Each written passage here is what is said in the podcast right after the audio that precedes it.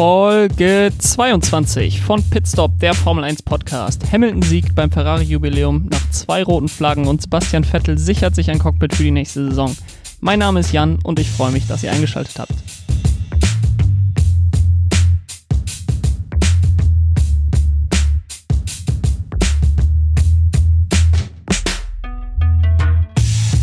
Rennen 9 der Formel 1 Saison 2020 haben wir hinter uns gebracht und es war das allererste Rennen auf der Strecke in Mugello in der Nähe von Florenz. Eine großartige Strecke zum Zuschauen und äh, eine großartige Strecke für ein großartiges Rennen, das wir am Sonntag hatten. Es ist eine besondere Strecke, da es nicht wirklich eine Formel 1 Strecke ist, ähm, aber das hat dazu geführt, dass wir zwei rote Flaggen hatten, dass wir mehrere Safety Cars hatten. Ähm, am Ende mit einem Sieg von Lewis Hamilton vor Valtteri Bottas zwar einen vorhersehbaren Rennausgang, aber ein großartiges Rennen, was diesen Ausgang irgendwann hervorgebracht hat. Man muss dieses ganze Rennen in äh, drei Phasen aufteilen. Es wurde nämlich unterbrochen von zwei roten Flaggen äh, es gab bereits in der ersten Runde eine äh, Safety Car Phase, da Pierre Gasly, Kimi Räikkönen, Max Verstappen und Romain Grosjean einen Crash in Kurve 2, Kurve 3 hatten ähm, und Max Verstappen und Pierre Gasly da ausgeschieden sind. Dann nach einigen Runden, in denen äh, die Autos von der Strecke geschafft wurden, gab es dann einen Safety Car Restart. Und das ist mir bei der Formel 2 und bei der Formel 3 bei den Rennen auch schon aufgefallen vorher. Da gab es immer wieder brenzlige Situationen. Ähm, denn die Startzielgeraden, ab der das Rennen dann offiziell wieder losgeht und Überholmanöver wieder möglich sind, ist ziemlich weit nach der letzten Kurve. Und äh, Valtteri Bottas ist deswegen auf der Startzielgeraden noch relativ weit vorgefahren, was dazu geführt hat, dass hinten im Feld nicht allen bewusst war, ob das Rennen schon wieder gestartet war oder nicht. Ähm, die Autos sind dann teilweise eben äh, wieder losgefahren, dann wieder abgebremst und dann kam es dazu, dass es ziemlich heftige Auffahrunfälle gab. Äh, Latifi, Carlos Sainz, Kevin Magnussen und Antonio Giovinazzi waren da in einem ziemlich heftigen Crash verwickelt. Wichtigste Nachricht ist, dass es allen gut geht. Ähm, da das Ganze auf der Startzielgeraden war und überall wirklich irgendwelche Autoteile lagen, wurde dann äh, das Rennen unterbrochen. Rote Flagge nachdem wir fast drei Jahre, ne, sogar über drei Jahre, äh, denn Baku 2017 äh, war das letzte, die letzte rote Flagge vor dem Rennen in Monza ähm, und jetzt innerhalb von sieben Tagen zwei rote Flaggen. Und seit der letzten Saison ist das, glaube ich, so, vielleicht auch schon eine Saison länger, aber da es fast nie rote Flaggen gibt, kann ich das gar nicht so genau sagen, aber gibt es jetzt stehende Starts nach den roten Flaggen. Äh, das gab dann also den Restart und wie beim ersten Start ist nicht der Pole-Sitter aus der ersten Kurve führend rausgekommen, sondern der Zweitplatzierte. Im ersten Start ist Valtteri Bottas einfach besser weggekommen als Lewis Hamilton, äh, der da fast gegen Max Verstappen noch verloren hatte. Im zweiten Start ist Valtteri Bottas von Platz 1 eigentlich gut weggekommen, aber Lewis Hamilton hat sich dann hinter ihn gesetzt, hat sich mit dem Windschatten rangezogen und ist dann vorbeigekommen. Er konnte sich dann in diesem zweiten Rennabschnitt ziemlich weit absetzen von Valtteri Bottas. Der hatte dann nicht wirklich eine Chance ranzukommen. Er hat sich dann auch ein Safety Car gewünscht und so kam es dann auch. In der 43. Runde hat Lance Stroll nämlich einen ziemlich heftigen Einschlag gehabt. Er hatte wohl einen Reifenschaden hinten links in der Arabiata 2. Das ist eine ziemlich schnelle Rechtskurve ähm, und da ist er dann einfach nicht eingelenkt, sondern quasi geradeaus durchs Kiesbett in die Bande geflogen. Äh, nächste rote Flagge. Ähnlich wie die rote Flagge in der letzten Woche, weil einfach durch den heftigen Einschlag die Reifenstapel zerstört waren und die natürlich äh, wieder hergestellt werden mussten, bevor das Rennen weitergehen konnte.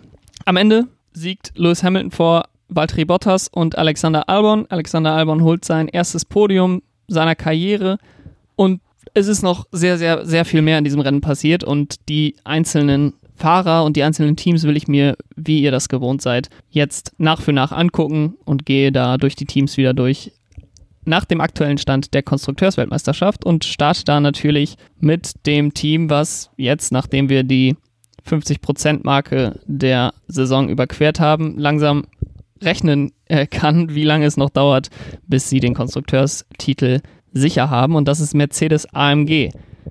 Zwei rote Flaggen, mehrere Safety Cars, viele ausgeschiedene Autos, wenn man die Rennen, die ähnlichen Charakter hatten in den letzten Jahren und äh, Wochen anguckt, beispielsweise Monza letzte Woche, äh, Österreich das erste Rennen der Saison und äh, Hockenheim im letzten Jahr, dann hat Mercedes es eigentlich nie geschafft, trotz alledem am Ende auf Platz 1 und Platz 2 zu stehen. Österreich dieses Jahr, das erste Rennen, war da ja fast eine Ausnahme, denn Lewis Hamilton ist zwar als Zweiter über die Ziellinie gefahren, äh, dann aber zurückgefallen eben durch eine Strafe nach dem Crash mit Alexander Albon.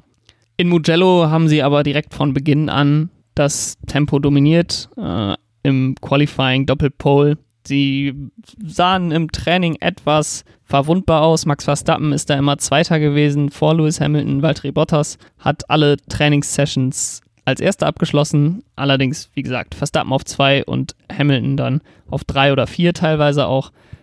Am Samstag haben sie es dann allerdings wieder geschafft. Lewis Hamilton hat sich auf die Pole gesetzt und Valtteri Bottas auf zwei. Und heute haben sie als Team von vorne weg dominiert äh, das ganze Rennen eigentlich. Kein anderes Team kam ihnen wirklich nahe, äh, wenn es ernst wurde. Beim ersten Start hatte ich gerade schon mal angesprochen, hat Lewis Hamilton einen ziemlich schlechten Start erwischt, was ziemlich ungewöhnlich ist für den sechsmaligen Weltmeister. Er war dann auch fast hinter Max Verstappen, der dann wohl sich irgendwie verschaltet hat äh, oder was auch immer. Der ist dann auf jeden Fall weit zurückgefallen und Lewis Hamilton konnte sich so Platz 2 wiederholen. Beim dritten Start, als Valtteri Bottas dann von Platz 2 gestartet ist, ist dieser sogar für eine ganze Runde sogar für eine ganze Runde auf Platz 3 zurückgefallen hinter Daniel Ricciardo. Sie haben die Position dann aber immer wieder gut gemacht und kommen so als Platz 1 und Platz 2 ins Ziel. Im Vergleich zwischen den beiden war es auch ziemlich unspannend an diesem Wochenende, wie in den letzten Wochen auch. In dem mittleren Rennabschnitt zwischen den beiden roten Flaggen ist Lewis Hamilton Valtteri Bottas ziemlich weggefahren. Der hat sich hinter Hamilton auch die Reifen zerstört. Valtteri Bottas ist dann frühzeitig in die Box gegangen. Er wollte eigentlich die gegensätzliche Strategie zu Lewis Hamiltons Strategie fahren. Dadurch, dass er als erstes in die Box gefahren ist, hatte er da natürlich kein Sagen mehr drüber und Hamilton hat dann genauso wie Bottas die harten Reifen aufgezogen bekommen. Und dann hatte er einfach auch keine Chance da mehr näher ranzukommen. Er war über 8, 9 Sekunden hinter Hamilton vor dem Boxenstopp, ist durch diesen kurzen Undercut von einer Runde ein bisschen näher rangekommen, aber nicht der Rede wert, dass er irgendwie an ihm mal die Chance hätte ranzukommen.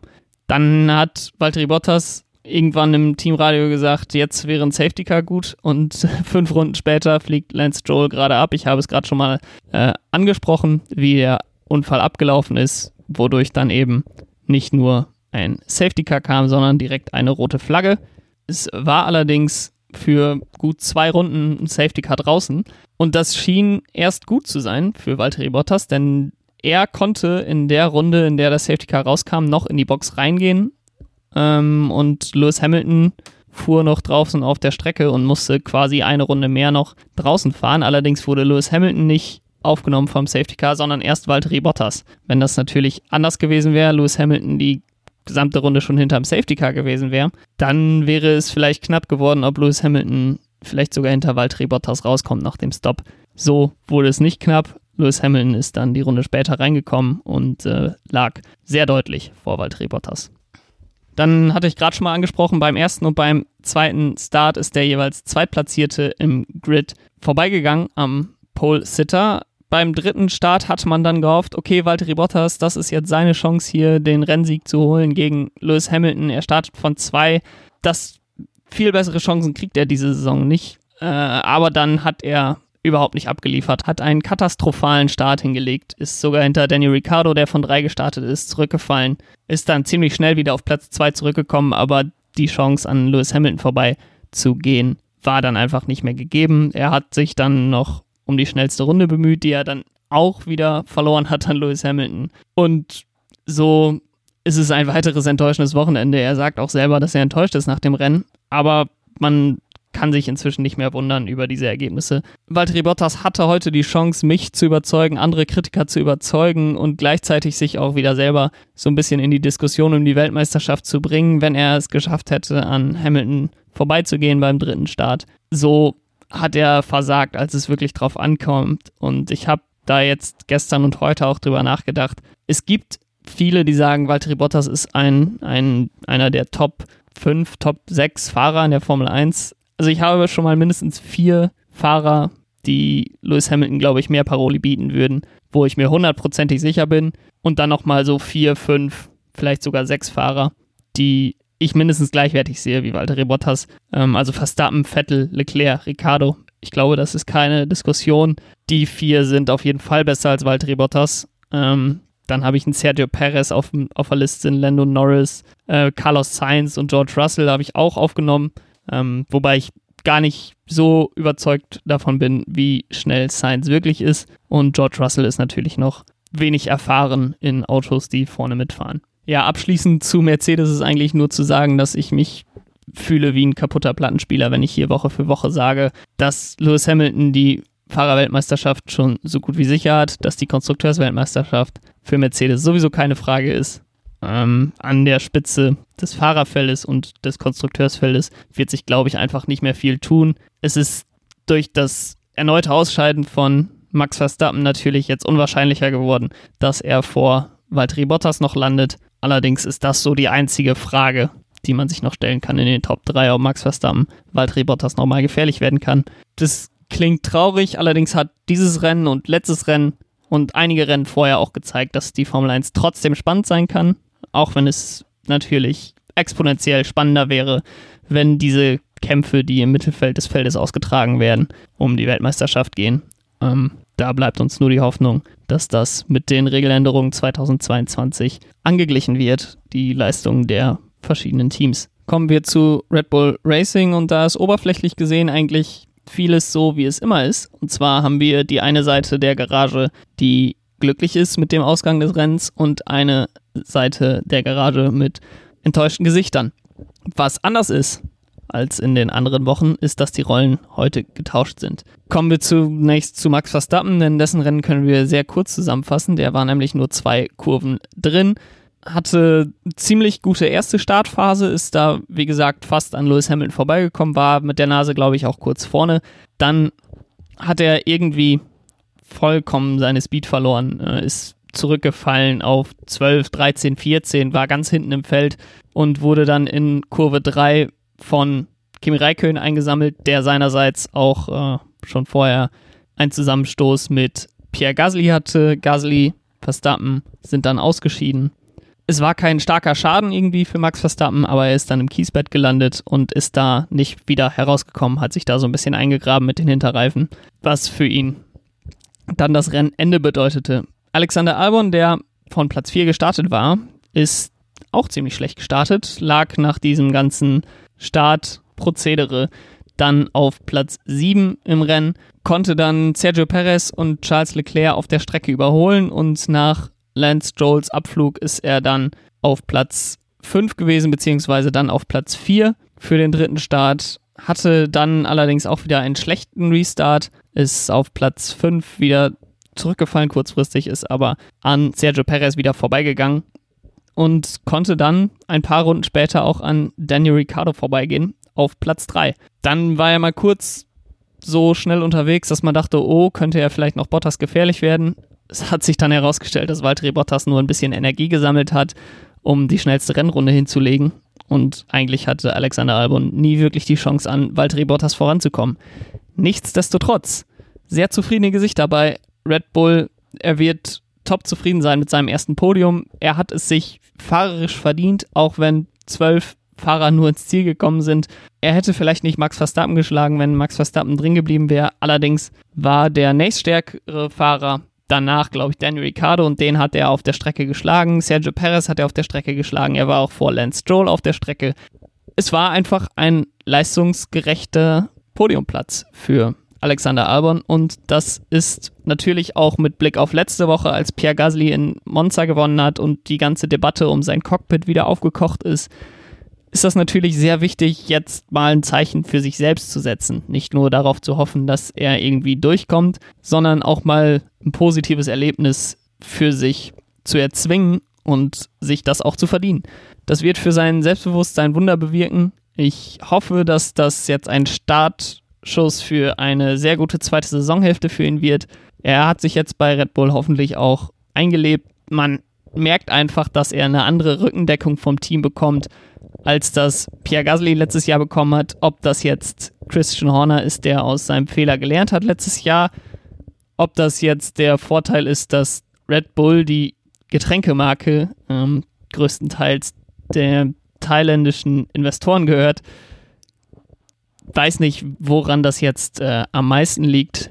Äh, für Alexander Albon ist das auf jeden Fall gut. Ich glaube auch, dass er in der nächsten Saison für Red Bull fahren wird. Und ich hoffe, dass er jetzt auch so ein bisschen seine Angst ablegt, Fehler zu machen. Das hatte ich schon das Gefühl, dass er einfach nicht das Selbstbewusstsein hatte und wenn so ein Fehler zum anderen kommt, äh, dann hat man auch Angst, den nächsten zu machen, der dann der fatale Fehler ist, der mir das Cockpit kostet.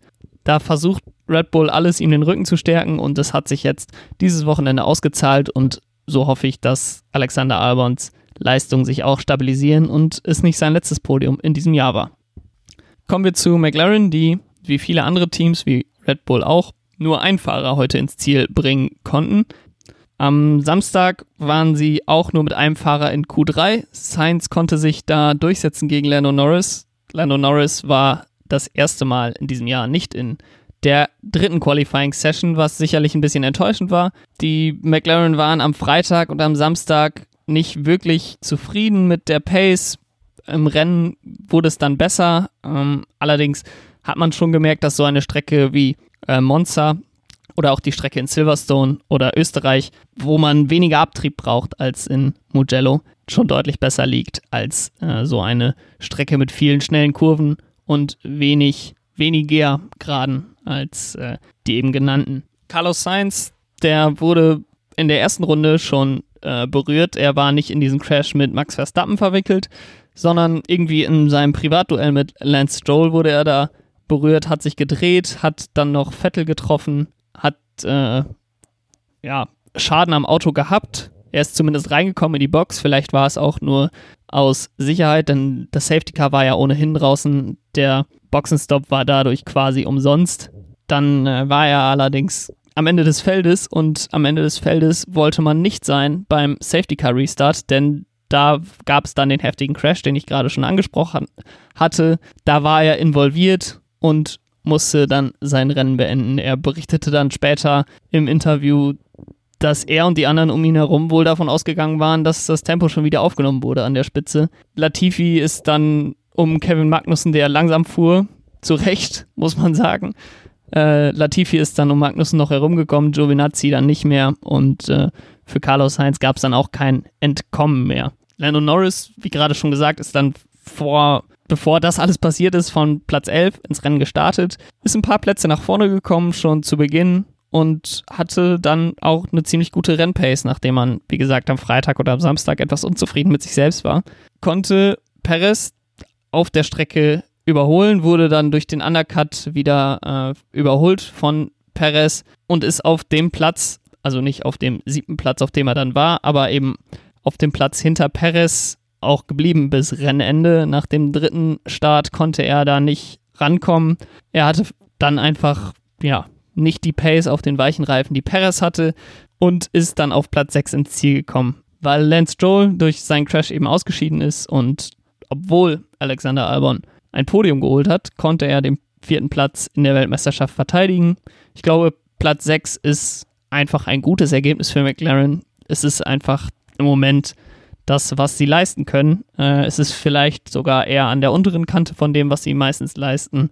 Äh, Platz 4, Platz 5 wäre man wahrscheinlich noch mehr mit zufrieden, aber Platz 6 wird jetzt keiner irgendwie grimmig reinschauen. Ähm, auch wenn man natürlich, wenn man nur noch ein Auto im Rennen hat, hofft, dass dieser das gut machen kann, was das zweite Auto verloren hat. Kommen wir zu Racing Point und die sahen eigentlich relativ komfortabel auf der Strecke in Mugello aus. Sie waren hinter Mercedes und Red Bull am Freitag und Samstag ziemlich deutlich die dritte Kraft. Charles Leclerc, der ein unglaubliches Qualifying hingelegt hatte, konnte die beiden zwar schlagen. Auf Platz 6 und 7 sind die Racing Point dann gestartet. Im Rennen waren sie dann allerdings hinter den Renaults auf jeden Fall von der Pace her und so auf einem Level mit Lando Norris. Das hätte man sich eigentlich so nicht erhofft. Ähm, es gab auch bei den beiden Fahrern unterschiedliche Autos. Perez ist mit den alten Spezifikationen gefahren. Lance Stroll ist mit den neuen Teilen gefahren. Äh, er kriegt da offensichtlich jetzt die bevorzugte Belieferung der neuen Teile. Ähm, und es scheint auch, dass diese Teile Lance Stroll einen Vorteil gegeben haben. Perez war mit der Pace deutlich, kann man schon sagen. Also es waren so zwei Zehntel pro Runde fast. Ähm, zumindest auf den Qualifying-Runden. Ähm, Im Rennen war es vielleicht dann noch etwas näher beieinander. Nichtsdestotrotz, wenn man auch denkt, zumindest, dass Sergio Perez der schnellere Fahrer bei gleichem Material ist, ist das äh, schon ein deutlicher Vorteil, den Lance Stroll da hatte. Nach der ersten roten Flagge hatte man bei Lance Stroll noch gehofft, dass er in einer sehr guten Position ist, um das Podium mitzufahren. Er hatte ja bei seinen ersten beiden Rennen, bei denen es rote Flaggen gab, das war Baku 2017 und Monza 2020, jeweils ein Podium geholt. Und ich hatte schon gedacht, es passiert wieder, nachdem er eine rote Flagge im Rennen hatte, holt er erneut ein Podium, dann allerdings den Plattfuß hinten links in der Arabiata 2, eine der schnellsten Kurven der Strecke, hat die zweite rote Flagge hervorgerufen und das Rennende für Lance Stroll bedeutet. Sergio Perez ist dann auf der Strecke geblieben, konnte durch den Undercut an Lando Norris wieder vorbeigehen und war dann auch schnell genug, um den fünften Platz zu verteidigen. Damit hat er sein bestes Saisonergebnis eingestellt. Zuvor hatte er das schon in Barcelona geschafft und holt so eine ordentliche Ladung Punkte und holt langsam auf Lance Stroll wieder auf, nachdem er ja in Silverstone zwei Rennen verpasst hatte aufgrund seines positiven Corona-Tests, ist er jetzt in der Fahrerweltmeisterschaft langsam wieder da, wo er sein will.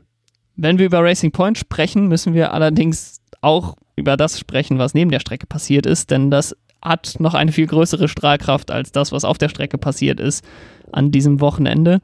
Am Mittwochabend, als ich gerade die letzte Folge aufgenommen hatte, kam die große Nachricht, dass Sergio Perez bekannt gegeben hat, dass er Racing Point verlässt am Ende der Saison. Es kam zu einem Zeitpunkt, wo man eigentlich nicht damit gerechnet hatte. Am Mittwochmorgen hatte Ottmar Zaffenhauer, beziehungsweise am Mittwochmorgen wurde ein Interview mit Ottmar Zaffenhauer veröffentlicht, in dem er eigentlich sagte, dass die Fahrerpaarung für 2021 ja schon lange bekannt gegeben sei, weil es ja Verträge mit Sergio Perez und Lance Stroll gibt und Sebastian Vettel eigentlich nie wirklich drin gewesen wäre bei Racing Point oder im Gespräch auch gewesen wäre bei Racing Point. Dann am Mittwoch überraschend nicht nur für Fans, teilweise auch für das Team was man so gesehen hat auf Social Media, haben sich auch manche Mechaniker da gemeldet bei Sergio Perez, die ziemlich enttäuscht waren. Ähm, nicht von ihm, sondern einfach grundsätzlich von der Entscheidung. Sergio Perez hat vielen dieser Leute den Job gerettet, als er mit seinen Sponsoren dafür gesorgt hat, dass Force India nach der Insolvenz weiterfahren konnte, dass dann Lawrence Stroll gekommen ist und das Team gerettet hat da hat Sergio Perez einfach einen unglaublich großen Anteil dran. Es ist umso trauriger für ihn, dass er jetzt gerade, wo das Team so wirklich Fahrt aufnimmt und die Chance hat, vorne anzugreifen, um Podiumplätze mitzufahren, dass er jetzt das Team verlassen muss zur nächsten Saison. Richtig traurig darüber kann ich dennoch nicht sein, denn am Donnerstagmorgen kam dann die Meldung, die ab Mittwochabend dann alle erwartet hatten, dass Sebastian Vettel sein Cockpit übernehmen wird. Das war aus der Sicht von Sebastian Vettel wirklich der Optimalfall, den er erreichen konnte von den Cockpits, die für 2021 noch zur Verfügung stehen. Das ist einfach im Moment das beste Auto. Red Bull und Mercedes, die haben zwar theoretisch auch noch Plätze für 2021 nicht besetzt, aber die waren nicht realistisch, dass Sebastian Vettel davon eins übernimmt. Aber jetzt wechselt er von Ferrari zu Racing Point, was wenn man mal ehrlicherweise auf die Konstrukteursweltmeisterschaft guckt, ein Schritt nach vorne ist für ihn. Sicherlich ist er enttäuscht gewesen, dass er bei Ferrari nicht bleiben durfte. Er hat auch selber gesagt, dass er darüber nachgedacht hat, seine Karriere zu beenden. Jetzt hat er allerdings Racing Point gefunden, hat bei ihnen ein Cockpit bekommen und ich hoffe, dass er auch Vertrauen in sich und Vertrauen in das Team, mit dem er arbeitet, wieder gewinnen kann und so ein zweiten Frühling seiner Karriere beginnen kann. Er ist noch nicht so alt, dass er nicht noch um Weltmeisterschaften mitfahren könnte.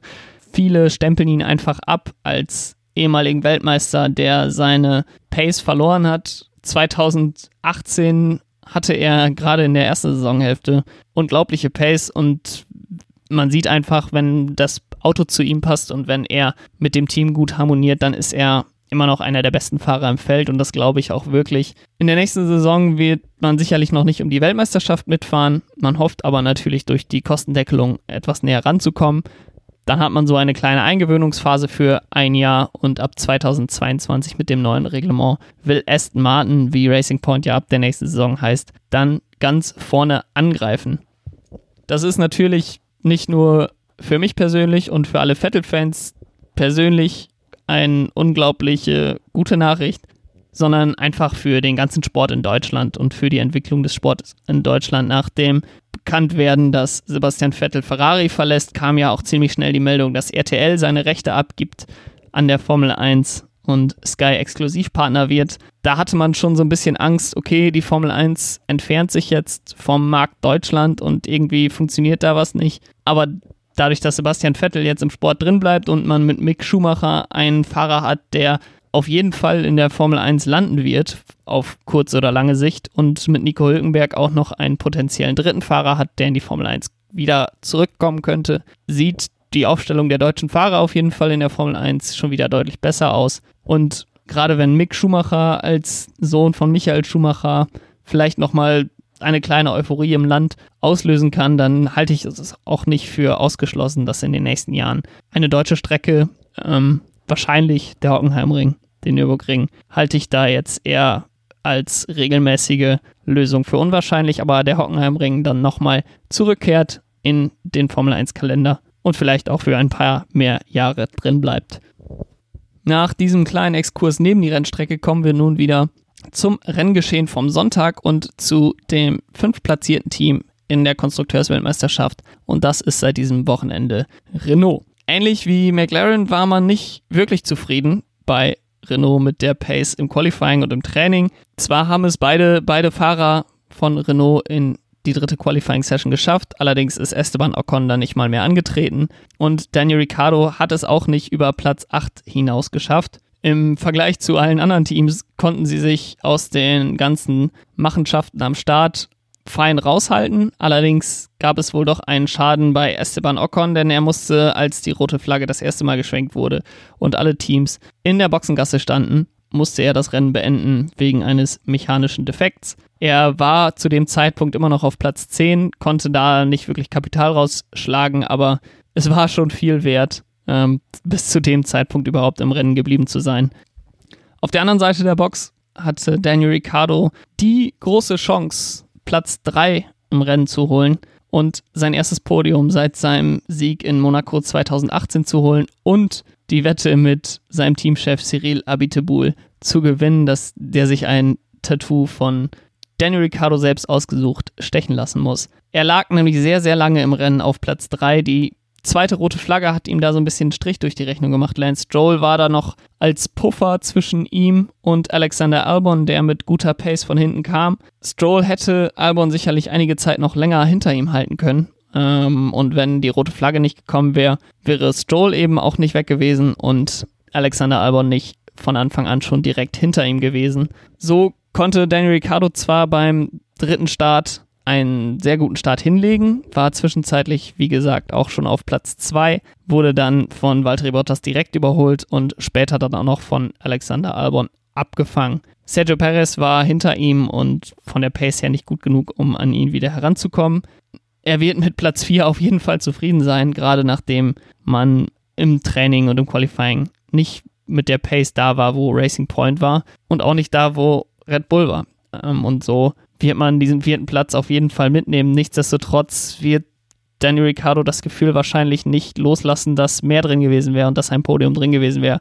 Er hat nichts falsch gemacht. Es war von der Pace einfach nicht möglich am Ende. Und langsam wird es fast schon tragisch, dass er hier einen vierten Platz nach dem anderen holt und noch nicht auf dem Podium stand. Es wäre wirklich schade für ihn, wenn er seine zwei Jahre bei Renault beendet und nie auf dem Podium stand. Gerade jetzt, wo das Auto wirklich fähig dazu ist, äh, auf dem Podium zu stehen. Er zeigt Woche für Woche auch sein fahrerisches Können. Er zeigt, dass er mit einem Top-Auto um die Fahrerweltmeisterschaft mitfahren könnte. Äh, ich hoffe, dass er die Chance bekommt, wenn McLaren gemeinsam mit dem Mercedes-Motor ab der nächsten Saison versucht, vorne einzugreifen. Er wird auch dem McLaren-Team einfach unglaublich weiterhelfen. Die hatten so junge Fahrer in den letzten Jahren äh, mit Carlos Sainz und Lando Norris, dass er mit seiner Erfahrung und auch einfach mit seinem Können das ganze Team nochmal auf ein neues Level heben könnte. Auf Platz 6 in der Konstrukteursweltmeisterschaft liegt weiterhin das Team, das an diesem Wochenende das tausendste Rennen in der Geschichte des Teams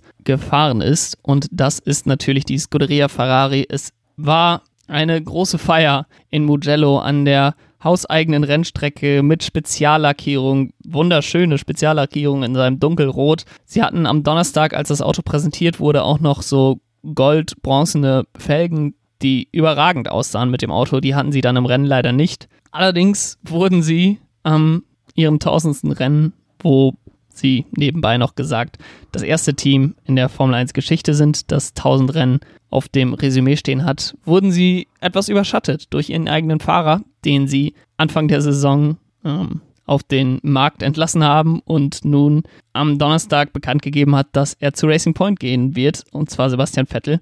Böse Zungen würden jetzt behaupten, dass Sebastian Vettel das absichtlich gemacht hat, das extra so getimt hat, dass er das tausendste Rennen von Ferrari irgendwie mit seinen, mit seinen Neuigkeiten überschattet. Das glaube ich nicht. Wenn er das wirklich hätte wollen, dann hätte er es vielleicht sogar noch noch anders getimt und das am Samstagabend oder Sonntagmorgen gemacht. Von daher an solche, solche Theorien äh, glaube ich nicht. Ähm, auch wenn es natürlich manchmal Spaß macht, über sowas zu spekulieren. Kommen wir allerdings zum Sportlichen zurück, denn da sah es deutlich besser aus als in den letzten Wochen. Viel schlechter hätte es auch nicht mehr aussehen können.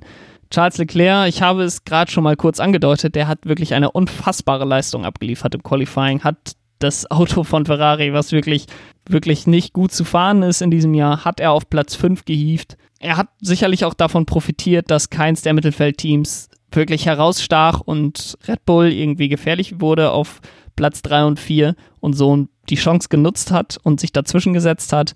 Allerdings wirklich eine krasse Leistung, dass er Platz 5 geholt hat, da im Qualifying. Nachdem Alex Albon dann schlecht gestartet war und Max Verstappen aus dem Rennen ausgeschieden ist, lag er auf Platz 3 und lag das auch bis zur roten Flagge. Dann hatte er allerdings nach einem zwar ziemlich guten Start keine Chance mehr, die Fahrer hinter sich zu halten. Also die Racing Points sind an ihm vorbeigegangen. Daniel Ricciardo ist an ihm vorbeigegangen. Lando Norris ist an ihm vorbeigekommen. Und er wurde da wirklich von einem nach dem anderen Fahrer geschluckt. Der ist dann als erster der Fahrer reingekommen, um sich neue Reifen abzuholen. Er hat da den Plan C gemacht, wurde übers Radio gesagt. Und zwar war das an diesem Wochenende ein Zwei-Stop. Äh, es war am Ende auch noch mehr als das. Natürlich durch die roten Flaggen und die Safety Cars ist das alles ein bisschen durcheinander geworfen worden, aber er hat dann sich zweimal neue harte Reifen geholt.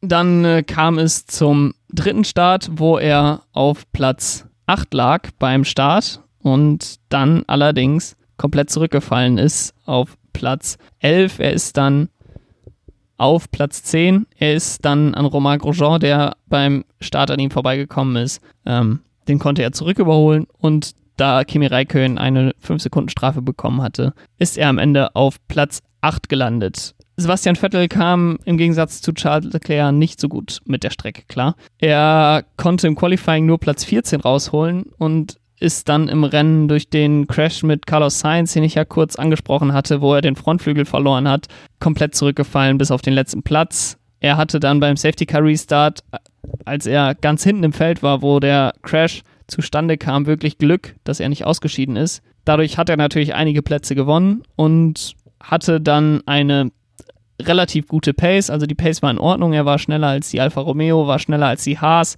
Ihm gingen dann so ein bisschen die Reifen aus, als er auf der Jagd nach George Russell war, der vor ihm lag. Er war von der Pace eigentlich besser, aber Russell auf den älteren Medium-Reifen besser als Vettel auf den älteren weichen Reifen und dadurch eben nicht an George Russell vorbeigekommen. Er ist dann relativ kurzfristig nachdem Charles Leclerc reingekommen ist, auch reingekommen. Also er war auch einer der ersten, die da gestoppt haben, sich die harten Reifen abgeholt haben. Ist dann allerdings länger draußen geblieben bei seinem zweiten Stint und äh, vor Charles Leclerc gekommen, der sich dann den zweiten Satz harte Reifen abgeholt hat, wodurch er dann bei der zweiten roten Flagge auch noch vor seinem Teamkollegen lag. Beim Start allerdings dann hinter ihn zurückgefallen, auch hinter Romain Grosjean gefallen, bis auf Platz 11 zurück. Er ist an Grosjean dann zwar noch vorbeigekommen, aber konnte sich nicht in diesem 5-Sekunden-Fenster von Kimi Räikkönen halten, wodurch es am Ende für ihn nur Platz 10 bedeutet hat. Es ist am Ende ja doch halbwegs versöhnlich ausgegangen für Ferrari, dieses tausendste Rennen. Man hatte ein richtiges Fiasko erwartet. Man muss froh sein, beide Autos ins Ziel bekommen zu haben. Das hat kaum ein anderes Team geschafft. Ähm, wenn ich da richtig drüber nachdenke, sogar nur Mercedes neben ihnen.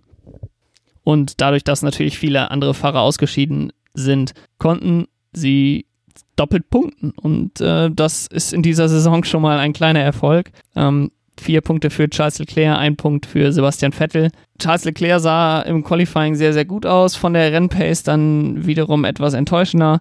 Wenn es ein normales Rennen gewesen wäre und nicht acht Fahrer ausgeschieden wären, wären diese fünf Punkte, die sie geholt haben, sicherlich schwierig zu erreichen gewesen. Ähm, nichtsdestotrotz, glaube ich, wird man bei Ferrari natürlich nicht Freudensprünge machen deswegen, aber man braucht sich jetzt auch nicht so verstecken, wie man das nach dem Rennen in Monza tun muss. Das Team, was in der letzten Woche die Schlagzeilen dominiert hat, liegt auf Platz 7 in der Konstrukteursweltmeisterschaft und das ist nach wie vor Alpha Tauri. Pierre Gasly auf Wolke 7 nach dem Sieg in der letzten Woche, ähm, aber er wurde ziemlich schnell auf den Boden der Tatsachen wieder zurückgeholt, denn sein Rennen dauerte exakt genauso lange wie das von Max Verstappen und zwar zwei Kurven. Er wurde da ins Sandwich genommen von Romain Grosjean und Kimi Räikkönen und ist dann abgeflogen ins Kiesbett. Ihn trifft da keine Schuld. Man kann nicht wirklich sagen, wer da Schuld hat. Ähm, es ist schwierig für die Fahrer zu sehen, ob jetzt ein zweites Auto noch neben ihnen ist. Klar, sie wissen genau, wenn ein Auto neben ihnen ist, sie müssen auch den Abstand halten, mindestens eine Wagenbreite zur Streckenbegrenzung. Wenn ein zweites Auto daneben ist, ist das Ganze natürlich schwieriger. Und so ist er dann in der zweiten Kurve ausgeschieden.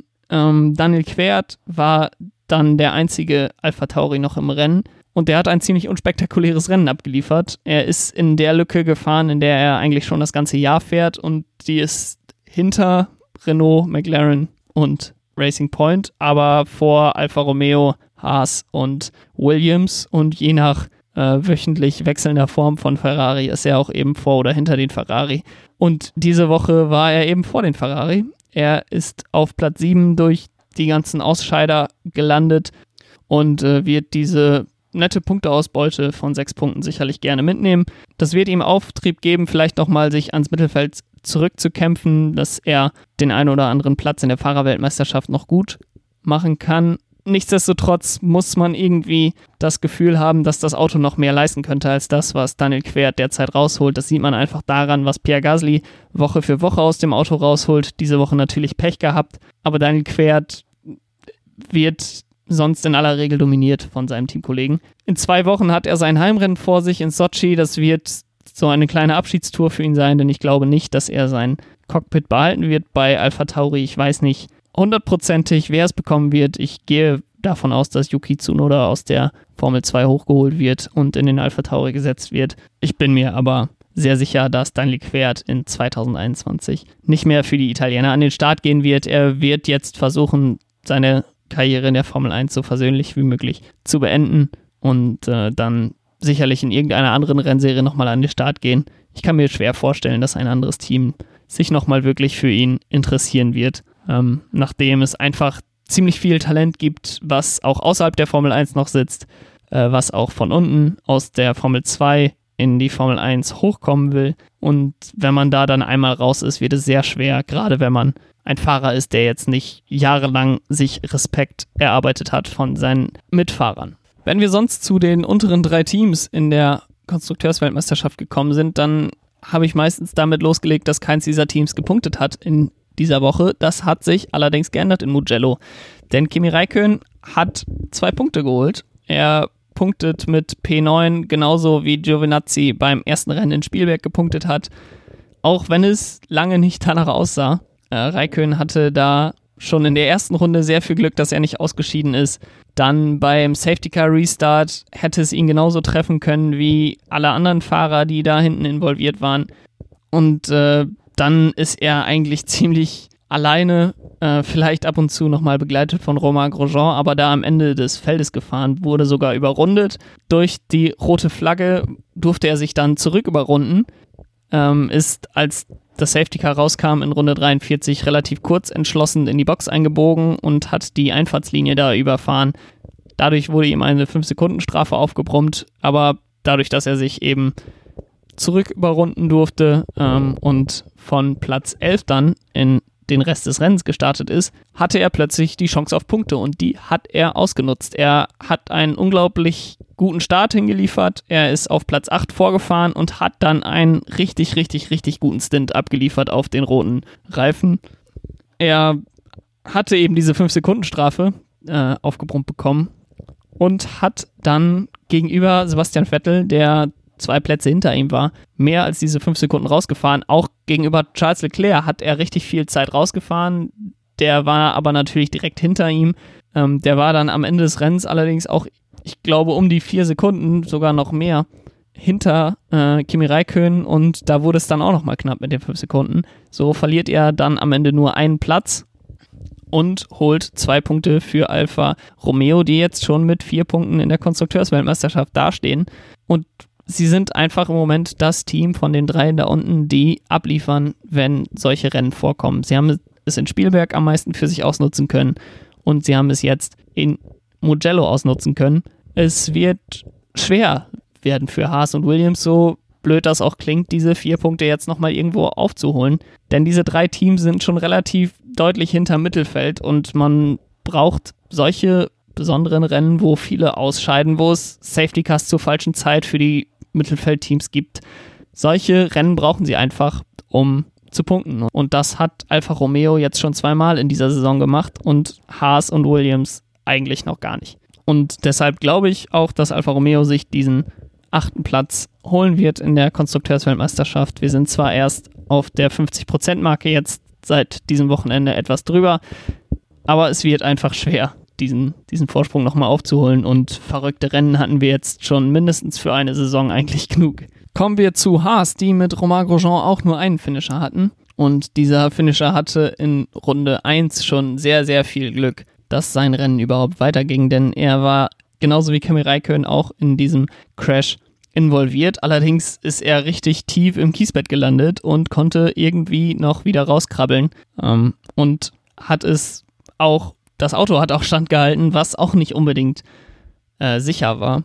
Beim Safety Car Restart wurde der andere Haas von Kevin Magnussen dann eben von hinten eingesammelt von Antonio Giovinazzi, äh, Rennen beendet. Insgesamt wäre es aber, glaube ich, auch ein sehr enttäuschendes Rennen für Haas gewesen, denn die Race Pace war sehr, sehr schwach. Grosjean wurde eigentlich entweder nach hinten durchgereicht oder er ist selber hinterhergefahren. Das ganze Rennen beim dritten Start hatte er auch einen ziemlich guten Start erwischt, ist auf Platz 9 vorgefahren von Platz 12 im Grid, allerdings dann keine Chance gehabt, irgendwie dran zu bleiben oder jemanden hinter sich zu halten. Leclerc, Vettel und Russell sind dann alle wieder vorbeigekommen und er war dann mit großem Abstand in den 15 Runden, die dann noch gefahren wurden, hat er wirklich einen großen Abstand nochmal erhalten gegenüber George Russell und ist auf Platz 12 ins Ziel gekommen. Die Strecke, das muss man auch an dieser Stelle sagen, entspricht genau dem, was dem Haas-Auto nicht liegt. Das sind schnelle Kurven und Geraden. So eine Strecke wie Ungarn, wo Haas ja sogar gepunktet hat mit Kevin Magnussen, die entspricht natürlich mehr dem Anforderungsprofil des Autos. Ich weiß nicht, ob es in Russland unbedingt besser wird. Da gibt es schon eher langsamere Kurven, aber auch viele schnelle Kurven.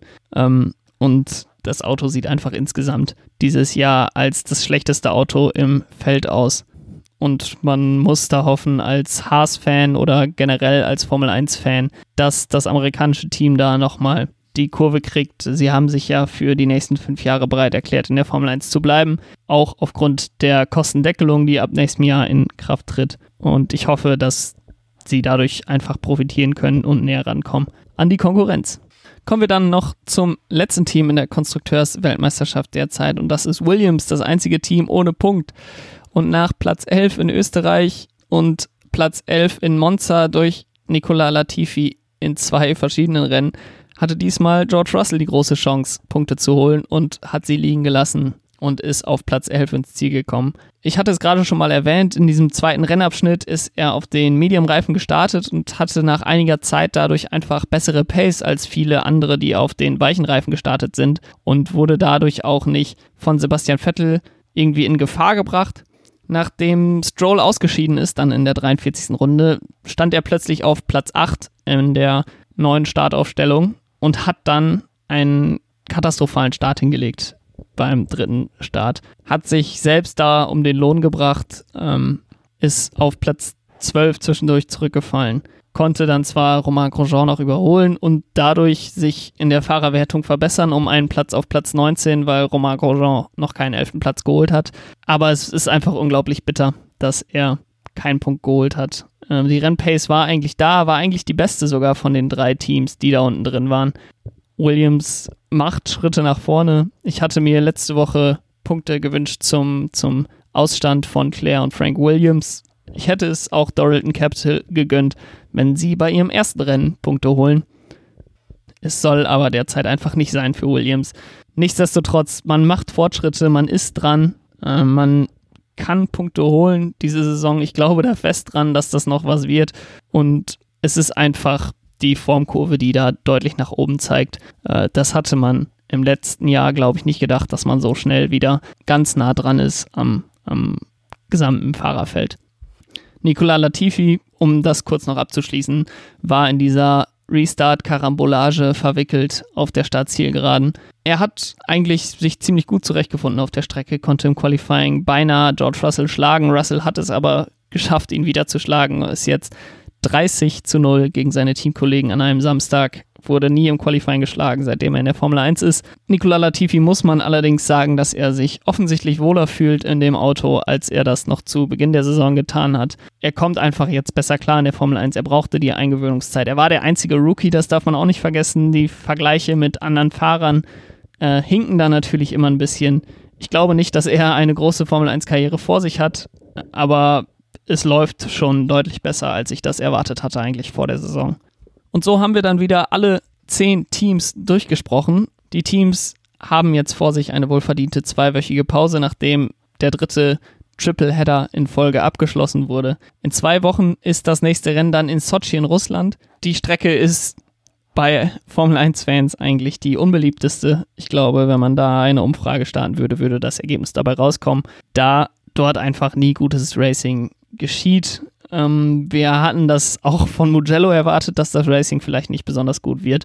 Es ist am Ende sehr gut geworden oder hat zumindest sehr viel Spaß gemacht zuzusehen. Es war ein chaotisches Rennen, das hilft immer schon viel mit und ich hoffe, dass man vielleicht so ein bisschen Chaos noch mit rübertragen kann bis Sochi. Ich will an dieser Stelle vielleicht auch nochmal ein kurzes Zwischenfazit geben zur Keysbed Challenge. Da hatte ich nach Silverstone 2 nichts mehr zugesagt, denn ich hatte es letzte Woche vergessen. Charles Leclerc hat sein Rennen im Kiesbett beendet, hat somit die zweiten 5 Euro, die an die DKMS am Ende der Saison gehen, klargemacht. Und heute waren es gleich drei Fahrer, die ihr Rennen im Kiesbett beendet haben.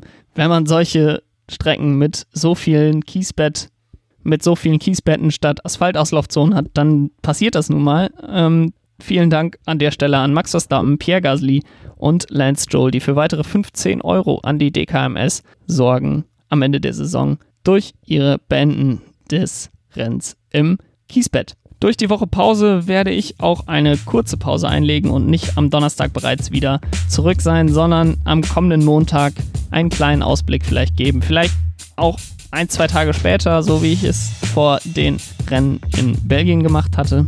Da bin ich mir noch nicht 100%ig sicher. Ihr werdet sehen, wann die nächste Folge kommt. Ich werde auch auf Twitter da Updates zu geben und freue mich, egal wann die Folge kommt, wenn ihr wieder einschalten würdet. Wenn euch diese Folge gefallen hat und der Podcast euch insgesamt zusagt, dann könnt ihr ihn abonnieren, dann könnt ihr ihn bewerten bei Apple Podcast. Könnt ihr mir da gerne 5 Sterne geben, da würde ich mich riesig drüber freuen. Und das war es dann erstmal von mir für diese Woche. Es war mal wieder ein wunderbares Rennen. Es hat viel Spaß gemacht, darüber zu reden. Und mir bleibt nicht mehr viel anderes zu sagen, als habt eine schöne Woche. Bis bald. Ciao.